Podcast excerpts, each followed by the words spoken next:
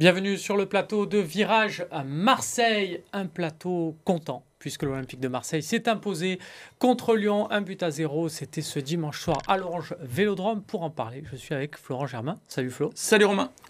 Euh, qui a commenté la rencontre et qui mmh. était euh, plutôt, euh, plutôt content. Mais on met de côté la Ligue des Champions C'est ma spécialité. Ça. On, va, on va le garder. En face de toi, Sébastien Piocel, vous fait le plaisir d'être avec nous. Salut Seb. Salut Romain. Euh, les amis, je vous le disais, première partie, on va revenir sur cette victoire de l'OM et plus particulièrement, pardon, le coach de l'OM Est-ce qu'il a pris un peu sa revanche? Il était euh, sous l'œil des critiques, vu que là, il y a victoire. Est-ce que ses choix lui donnent raison? En deuxième partie, on va se projeter sur le prochain match qui a quand même tout d'une finale de cette première partie euh, de championnat. Ça sera dans la deuxième partie. On démarre tout de suite. C'est Virage Marseille.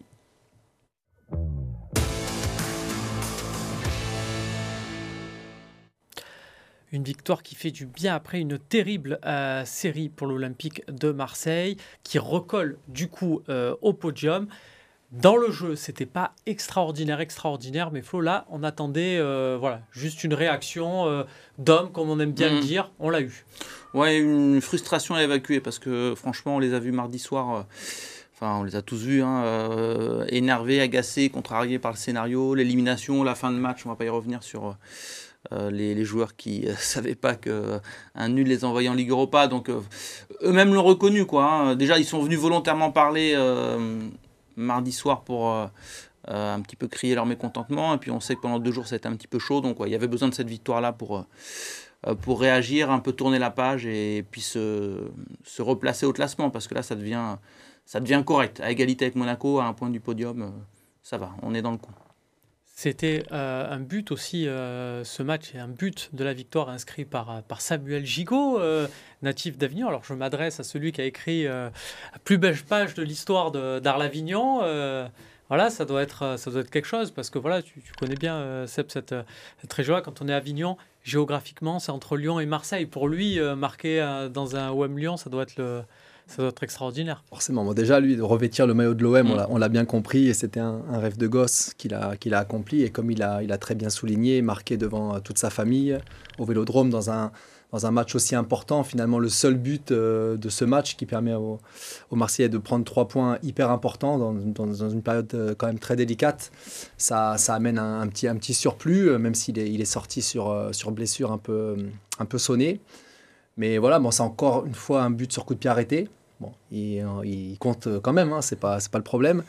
Mais euh, voilà, on a, on a, vu plutôt une, équipe de l'OM, euh, euh, j'ai envie de dire quasiment comme d'habitude, hein, vaillante, mettre beaucoup de, rythme, mettre beaucoup d'engagement, avec des idées aussi sur le plan offensif, même si je trouve qu'on utilise de moins en moins nos fameux pistons. Mmh. On en parlait beaucoup en début de saison. Est-ce que, est que, tu penses que c'est la faute de ces pistons? On, a vu très peu, par exemple, Jonathan Klaus sur la deuxième euh, euh, période. Est-ce que c'est de la faute des pistons qui accusent un peu le coup? Ou est-ce que c'est dans le système? On, voit euh, quand on est pro sur un match, quand il y a des consignes Alors déjà, je, je, différencie les deux, les, les, les deux couloirs. Avec, avec Bemba, central droit, mmh. on voit Klaus beaucoup plus à l'intérieur parce qu'il est souvent en train de centrer. On l'a vu d'ailleurs, euh, et c'est bien parce qu'il est dans le dépassement de fonction, parce qu'il a cette qualité-là aussi. Mais euh, ce n'était pas le cas en début de saison par rapport à Jonathan Klaus. Et je pense que de l'autre côté, euh, Tavares, qui reste un, bon joueur, il hein, n'y a pas de souci, c'est un monstre physiquement. Bah, il accuse un petit peu le coup, je pense aussi athlétiquement, parce que bon, ils enchaînaient les matchs, on le voit, il est toujours un petit peu à l'arrache. Et après, il manque un petit peu de lucidité dans le, dernier geste. mais quoi qu'il arrive, je pense qu'avec cette longue pause, euh, il y aura des, choses à, des choses à revoir. Et il faut surtout accepter que l'OM d'Igor Tudor euh, sera toujours dans le déséquilibre. Hmm. Donc ça, et penche un peu à gauche d'ailleurs. Oui, oui c'est vrai. On, a le sentiment hmm. que ça penche offensivement un peu à gauche. Souvent, en plus, nous, on est au septième hmm. étage au vélodrome, enfin, tu le sais, Romain, on, voit bien euh, un petit peu l'organisation et, je, me fie souvent à la ligne entre Tavares et Klaus. Et c'est vrai que Tavares, il est souvent un cran un petit peu au-dessus. Et c'est vrai que euh, on voit beaucoup plus effectivement Mbemba se projeter. Mais tu parlais de Gigot, pour moi c'est quand même l'image de la soirée. Quoi. Hmm. Euh, sa célébration. Euh, ça rappelle trop. Non, mais je sais pas, il y, a un côté rêve qui se réalise. D'ailleurs, il l'a dit avec ces mots-là après la, fin de match où il vient s'accrocher au, filet du virage sud. il fait son match. il est plein de rage. une première fois, une deuxième quand il se tape sur la poitrine. il fait son match. Verretou aussi fait son match bah, collectivement, bon, ils ont été solides, tu l'as dit, mais moi je trouve que ce qui est rassurant, c'est que certains joueurs euh, qu'on attendait à un autre niveau, euh, tout sur plusieurs matchs, il, a été plutôt intéressant. Samuel Gigot, même Igor Tudor a dit qu'il avait eu un petit, un petit creux, mais euh, là il était attendu parce que Bailly, euh, bah, faut s'y faire, est blessé, donc il était vraiment dans l'axe. Enfin, il, a été solide. Donc ça, c'est des performances rassurantes. il y avait aussi Payet et Gendouzi sur le banc au coup d'envoi. Alors, c'est pas l'Olympique de Payet et l'Olympique de, de Matteo, attention, hein, mais euh, ces deux joueurs qui étaient euh, dans la mise en place, qui étaient, mm. qui étaient titulaires euh, le samedi, qui le dimanche se retrouvent sur le banc. derrière, il, faut gagner quoi quand il y a ce genre de, de, de petites modifications de dernière Payet dans la mise en place, je crois pas. Je crois pas. Non, non, dans la veille de match. et Gendouzi et Rongier étaient un peu en balance. Mm. Donc à la limite, euh, l'un ou l'autre, ça pouvait se, se comprendre. Euh, après, c'est vrai que les deux ou trois cumulés, parce que certains s'attendaient à voir Bamba Dieng. Euh, en fait, Payet, pourquoi on s'y attendait C'était par rapport au déclat de vendredi, en fait, où mhm. quelque part, il y a eu ce... Il a éteint un petit peu le... Ce ouais, de... bah, je sais pas, en fait, parce que moi, j'ai trouvé que c'était vraiment un tout petit mea culpa d'Igor Tudor, hein, de dire, j'aurais dû le faire jouer 15 minutes, enfin, on parle quand même de ouais, Il aurait dû le faire rentrer, en gros, c'était ça. Donc, écoute, c'est vrai qu'il y a eu des choix, tu as raison, qui auraient été... Euh, les choix polémiques, s'il y avait eu euh, ne serait-ce qu'un match nul ou, évidemment une défaite. Bon, au final, euh, Gendouzi qui rentre quand tu mènes un 0 pour sécuriser aussi un score, enfin, ça, il, avait, il avait, aussi beaucoup joué quand même depuis le début de saison. Et puis moi, je trouve que la, la, la paire Rongier-Verretou, je la trouve de plus en plus intéressante. dire que, alors je dis pas que Gendouzi peut pas y jouer, mm. bien au contraire. Mais c'est vrai que ces deux-là, euh, dans, ce déséquilibre euh, perpétuel, arrivent à un petit peu équilibrer le, mm. le milieu de terrain euh, marseillais. Ils sont, ils sont importants aussi. C'est vrai que Gendouzi est peut-être victime de l'entente des, des, des, deux autres. on l'écoute, tiens, Valentin Rongier, qui, était, qui est donc a peut-être permis à, à Vertou de, de briller, passeur décisif, je vous le rappelle, Jordan Vertou. Valentin Rongier qui explique pourquoi ils ont reculé comme ça en, en seconde période et pourquoi c'est excusable aussi plus on recule, plus on s'expose. Euh, pourtant, on se dit de ne pas trop reculer, mais je pense que c'est l'être humain qui est comme ça. Et il euh, faut qu'on arrive quand même à gommer ça parce qu'on se met en, danger. On a vu en première mi-temps qu'ils avaient très peu de situations parce qu'on pressait très bien. Euh, et, on a reculé un petit peu. Donc je trouve ça dommage, mais, mais le plus important, je le répète, c'était les trois points. On va regarder euh, aussi les, changements faits par Igor Tudor en, cours de partie. Il y en a eu cinq. Alors, certains dictés par les, euh, blessures. Je pense notamment à, Samuel Gigot qui sort à, l'heure de jeu, remplacé poste pour poste par euh, Kolasinac. Mais, mais derrière, il y a quand même Sanji Zunder remplacé par, par Gendouzi. Est-ce que. il fallait, Flo, vu la série, il fallait, voilà, on l'a dit un peu, sécuriser et, on pardonne au coach de l'OM quelque part cette, ah, on va pas le cacher. Cette prudence. La période, elle a été euh, assez peu enthousiasmante. Donc, euh, j'avais le sentiment qu'il euh, fallait s'accrocher, il fallait y aller au mental, il fallait gagner un zéro, il fallait prendre les trois points. Et que, et que Marseille s'est rendu compte, je ne sais pas ce qu'en pense Seb, que, que, que l'OM était au-dessus de Lyon, et que Lyon n'a pas été si dangereux que ça. Après, il y a quand même une prise de risque, parce que tout peut arriver dans les 5-10 dernières minutes. au départ, je me suis dit pendant le match ils font exprès de subir. Alors peut-être qu'il y avait un contre-coup physique, mais finalement Lyon les a pas trop mis en danger, donc ils ont essayé de gérer, de s'accrocher. Ton, problème, c'est euh, ton manque de maîtrise sur le match entier. C'est-à-dire que Lyon ne méritait pas du tout de gagner et même de faire match nul hier, mais du fait de reculer, euh, bah, tu peux éventuellement prendre un but. Hein. Il y a quand même eu deux ou trois situations pour les Lyonnais. Alors il y a eu un changement, euh, enfin deux changements, deux joueurs à la mi-temps, mais c'est un changement de système de la part de Laurent Blanc il fallait un petit peu mm. se, réadapter. Et je pense qu'il n'avait pas choisi le, bon système au milieu, moi, Laurent Blanc, mais bon, après, ça, c'est ses choix. Euh, sachant que, comme je disais tout à l'heure, quand tu as euh, du côté Tavares un joueur qui est tout le temps en train de monter, eh ben, il faut quand même des joueurs pour aller dévorer les espaces derrière. C'est ce qu'ils ont, ils l'ont très peu utilisé, tant mieux pour l'OM.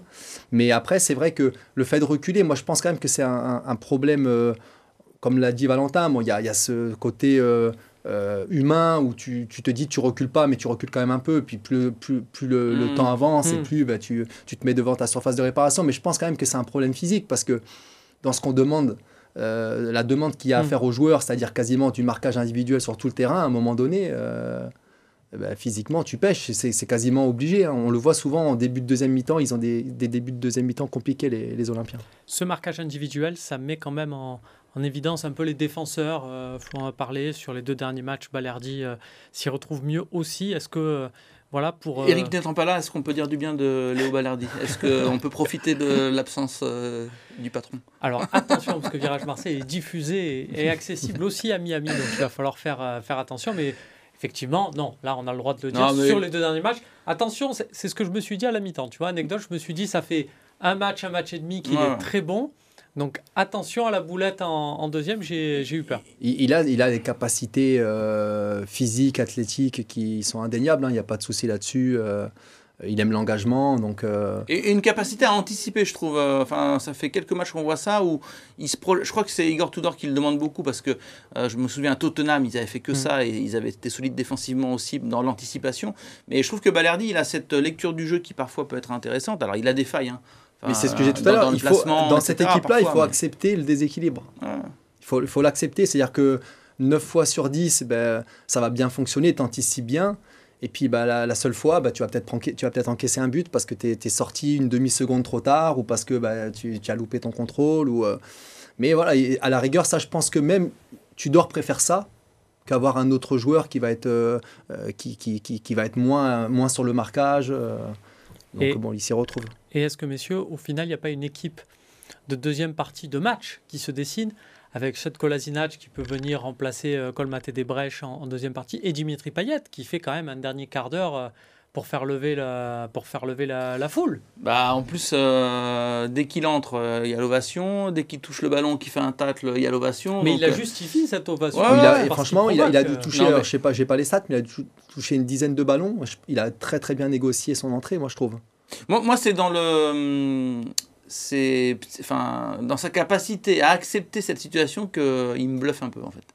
Euh, j'avoue euh, que bon, déjà la saison passée, on avait senti qu'il avait un petit peu euh, mûri et que voilà, il y avait plus de, de clash. Et on le rappelle, il est dans la saison où il est payé au match quelque part, enfin, et sur son salaire est évolutif en fonction de ses apparitions, donc il pourrait avoir doublement les. J'ai pas, j'ai pas tous les détails, donc je vais pas rentrer dans ce dossier-là, mais en tout cas, lui a forcément cette frustration de pas jouer beaucoup, de pas être titulaire.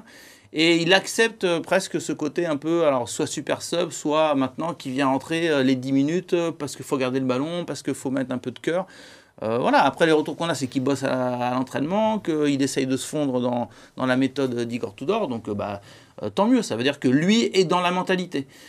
je pense que lui aussi, vendredi, s'attendait peut-être à plus de temps de jeu, honnêtement, après les petites déclats du coach. bah, finalement, il aura gratté quoi 10 minutes euh, c'est peut-être euh, ça. Voilà, faut qu'il s'habitue à ça. Mais du coup, ça fait aussi euh, 3 points et c'est très bien pour le match qui arrive de Monaco. On en parle tout de suite dans la deuxième partie.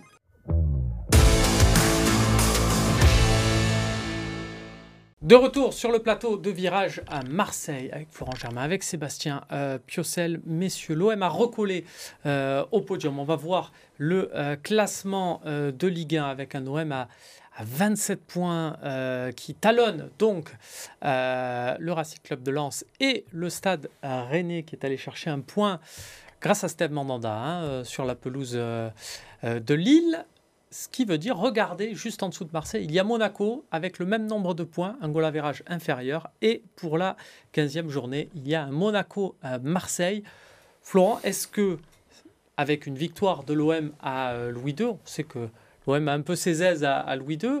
Est-ce que euh, on parle d'une première partie de saison réussie? On sait que c'est une saison spéciale hein, qui va s'arrêter six semaines pour la, pour la mm. Coupe du Monde. Est-ce qu'on parle d'une première partie de saison réussie ou euh, il y a une grosse ombre au tableau qui s'appelle Ligue des Champions? Honnêtement, euh, je pense que ce match, il est capital pour se faire une idée de dans quel degré de sérénité l'OM va rester 5-6 semaines sans jouer. Parce que euh, au final, si tu perds à Monaco, tu vas. C'est pas tant le niveau comptable où finalement tu resteras à quelques points du podium et, et tout sera jouable. En plus, euh, la suite du calendrier euh, avant euh, la fin de la première moitié de saison, ce sera jouable. Donc, on en reparlera ça après la Coupe du Monde. Mais c'est pas tant au niveau comptable, c'est plus au niveau un peu psychologique où si tu, si tu finis avant cette pause là sur une défaite contre un concurrent qui devient vraiment un concurrent direct, on l'a vu venir. Monaco va de mieux en mieux. imaginons tu es à, ce serait combien? Ce serait, tu pourrais être à quasiment 9 points de lance, si je dis pas de bêtises? C'est ça. Euh, bon, euh, enfin, je pense que Marseille se prendrait vraiment un coup derrière la tête s'il y avait une défaite à Monaco. Donc, en ce sens, avec euh, ce paramètre, je répète que le championnat va s'arrêter, que ça va cogiter, que les dirigeants vont peut-être se poser des questions. Enfin, pour moi, ce match, il est vraiment très important, capital presque. Sébastien, est-ce que ça, compte? Parce que c'est peut-être plus que trois points, vu qu'on reste derrière six semaines à, à cogiter dessus. Est-ce que quand il y a un match avant une, une trêve comme ça, c'est, on le sait, quand on est joueur, on se dit euh, voilà, derrière, les supporters vont rester. S'il y a une victoire, on va rester sur un petit nuage. S'il y a une défaite, ça va être, euh, ça va être un peu l'orage. Est-ce que euh, on le prend en considération ça en se disant c'est l'impression qu'on va laisser, on va laisser derrière? Encore plus à Marseille, j'ai envie de dire. non, mais c'est vrai qu'après l'élimination de mardi dernier contre Tottenham, on avait parlé de ces deux matchs contre deux mm. adversaires importants de notre championnat. Lyon, alors la, on va dire la première étape elle a été faite hier avec, avec ces, trois points. Et puis Monaco, euh, deux par rapport à l'adversaire, et puis aussi par rapport au classement. Donc, euh, euh, bien sûr que si tu, tu es amené à gagner ou à ne pas perdre, en tout cas à Monaco, tu vas passer ces, ces, ces 5-6 semaines. alors, je ne dis pas que tu vas être plus serein, mais en termes de, en termes de points, si on, si on va là-dessus, si tu as tes 30 points, par exemple, ça fait, ça fait 2 mm. points par match ce qui est quand même plutôt intéressant euh, si on fait un premier bilan. Euh, mais c'est surtout, comme l'a dit Flo, sur l'aspect psychologique, c'est long. C'est long. Alors, il y a, y a, quelques joueurs olympiens qui vont participer à la Coupe du Monde, mais sinon, ils vont avoir quelques jours de congé. Et puis, on sait que ici, plus qu'ailleurs, on aime discuter un peu partout et, euh, il risque de se passer des, des, choses. Donc, pour moi, le, match le plus dur, c'était celui d'hier. retrouver son public après une fin de match finalement catastrophique. Euh, c'est pour ça que je les ai trouvés mm. vraiment intéressants parce qu'il euh, il fallait quand même y aller. Hein, de 65 000 personnes, euh, on les a vus, ils n'étaient pas du tout inhibés, les joueurs. Donc voilà, ce premier test, entre guillemets, sur ces deux matchs est passé. Je ne dis pas que Monaco, ça sera plus simple parce que sur le papier, je pense que c'est supérieur à Lyon. Mais de par cette ambiance, à Monaco, en général, ça réussit plutôt bien aux Marseillais. Ça va être hyper important de bien le négocier et forcément que le résultat aura des incidences sur les, quelques semaines qui vont arriver. Il faut avoir en tête que ces 5-6 semaines-là, ça va être un peu euh, un petit sas de réflexion euh, vers le mercato hivernal qui sera imminent par la suite. Donc en fait, euh, Pablo Longoria, Javier Balta, ils vont pas rester euh, inactifs à regarder les matchs de la Coupe du Monde et puis à dire on va attendre que la Ligue 1 reprenne.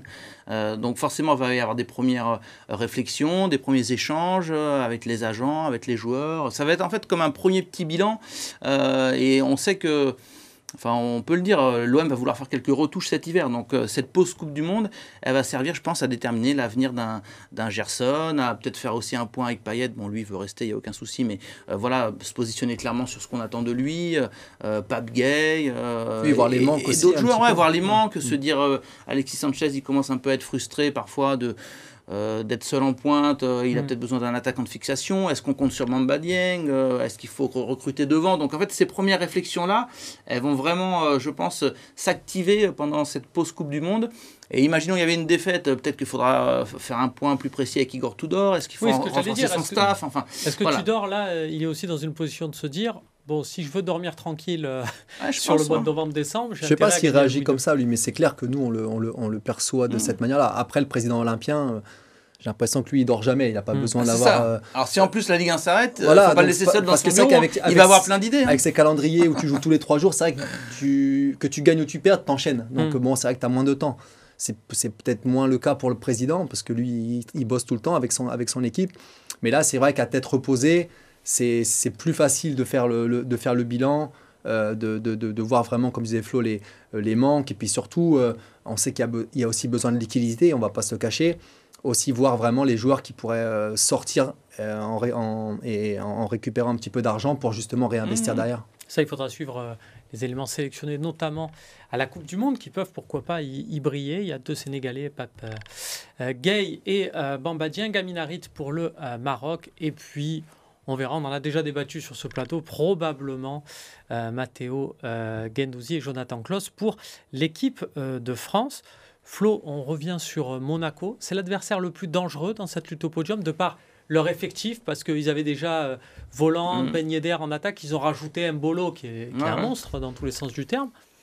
Je sais pas, on c'était il y a 3-4 semaines, on, avec Eric, on se projetait, euh, Eric Dimeco, et on voyait Lens et Monaco, euh, plus Rennes. Donc au final, le classement euh, montre qu'on, était dans le vrai. Je sais pas, moi, Monaco, je les trouve réguliers ces derniers temps. Enfin, ils ont trouvé Ben Yedder Mbolo, leur, leur paire d'attaquants. Si en plus Folland commence à retrouver le niveau, à être efficace. Pour moi, ouais, c'est solide et, et c'est un effectif complet. Euh, et puis voilà, ça devient un, un, concurrent très sérieux. Alors après, souhaitons qu'eux, ils aient une petite aventure euh, qui leur laisse des forces et que le, le fameux débat qu'on a eu les, dernières, mm. les saisons passées avec euh, est-ce que la Ligue Europa ou la Ligue Europa Conférence peut fatiguer les Marseillais, bah, peut-être que ça va se déplacer sur Monaco. Ils tombent sur sur euh, Leverkusen, je crois. Donc euh, on verra la suite. Mais si jamais ils pouvaient laisser des plumes en Europe, peut-être que euh, en deuxième partie de saison, ça pourrait mm, servir aux Marseillais. Mais pour moi, ouais, c'est un vrai ouais, concurrent sérieux. Pour Rennes aussi, parce que Rennes, pour moi aussi en termes d'effectifs, alors ça a moins d'expérience, même club, mm. qu'un Monaco, notamment.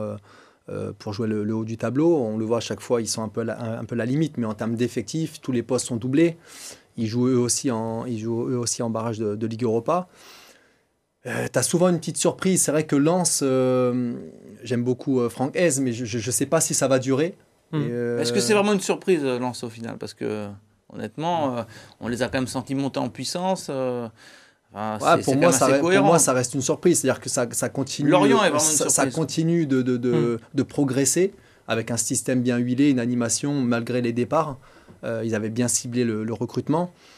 Sur la durée, je ne sais pas. Après, ils ont, c'est vrai qu'ils ont, ils ont, ils ont Bollard aussi euh, derrière. Oui, c'est un, facteur qui mm. aide, que Monaco, par exemple, euh, n'a pas.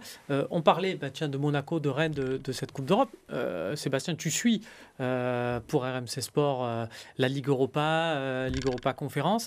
J'ai l'impression que Monaco, là, dans sa poule de, Ligue Europa, ils ont toujours joué un peu avec les mêmes. Je pense qu'il y a toujours Caio Henrique, je le vois toujours sur le terrain, à gauche ou, ou un cran plus haut, les Badiachil, les Dissassi, enfin ça ça joue, on aligne beaucoup, beaucoup les, mêmes joueurs. Est-ce que ce facteur fraîcheur, alors que tu disais que l'OM n'était pas au, mieux dans ce, niveau-là, on va pouvoir peut-être avoir un, choc de fatigué euh, dimanche soir? Ouais, peut-être. C'est vrai que Clément, il a, aussi euh, fait évoluer son système.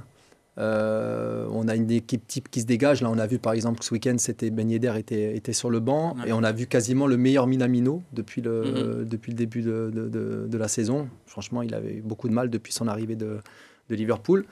Euh, je pense que franchement, sur un dernier match, avec une, une semaine, on va dire, classique, mhm. tu as le temps de récupérer. Donc euh, oui, alors de fatiguer, je crois pas. Franchement, pour moi, c'est un choc ils seront tous remis. Euh, je ne pense pas qu'il y, aura de problème de rythme ou quoi que ce soit. Quand tu es habitué à jouer tous les trois jours et que tu as une semaine pleine pour travailler, sachant que c'est le dernier match avant la trêve, euh, pour ceux qui sont concernés par, l'équipe, les, sélections ou pas, euh, ils auront le temps de récupérer. Donc non, je pense que ça peut être un match de haut niveau dimanche soir. C'est la fin de ce virage à Marseille. Donc, je vous le disais, rendez-vous euh, dimanche, Sébastien et Florent, euh, pour ce Monaco-Marseille. Rendez-vous aussi mercredi, euh, puisqu'il y aura la liste de Didier Deschamps et on espère le plus d'Olympiens possible dans cette liste. Flo, je le disais tout à l'heure, Gendouzi, Klos, puis peut-être vers retour. Bah, espérons pour lui que les derniers matchs euh, lui, lui servent et que ça, ça, fasse au moins réfléchir Didier Deschamps. Mais bon, s'il y en a au moins deux, déjà, ça nous permettra de, de suivre cette Coupe du Monde avec, avec un, petit accent olympien. On verra ça, euh, ça sera euh, mercredi. Merci à vous de nous avoir suivis et rendez-vous lundi prochain pour un nouveau Virage Marseille.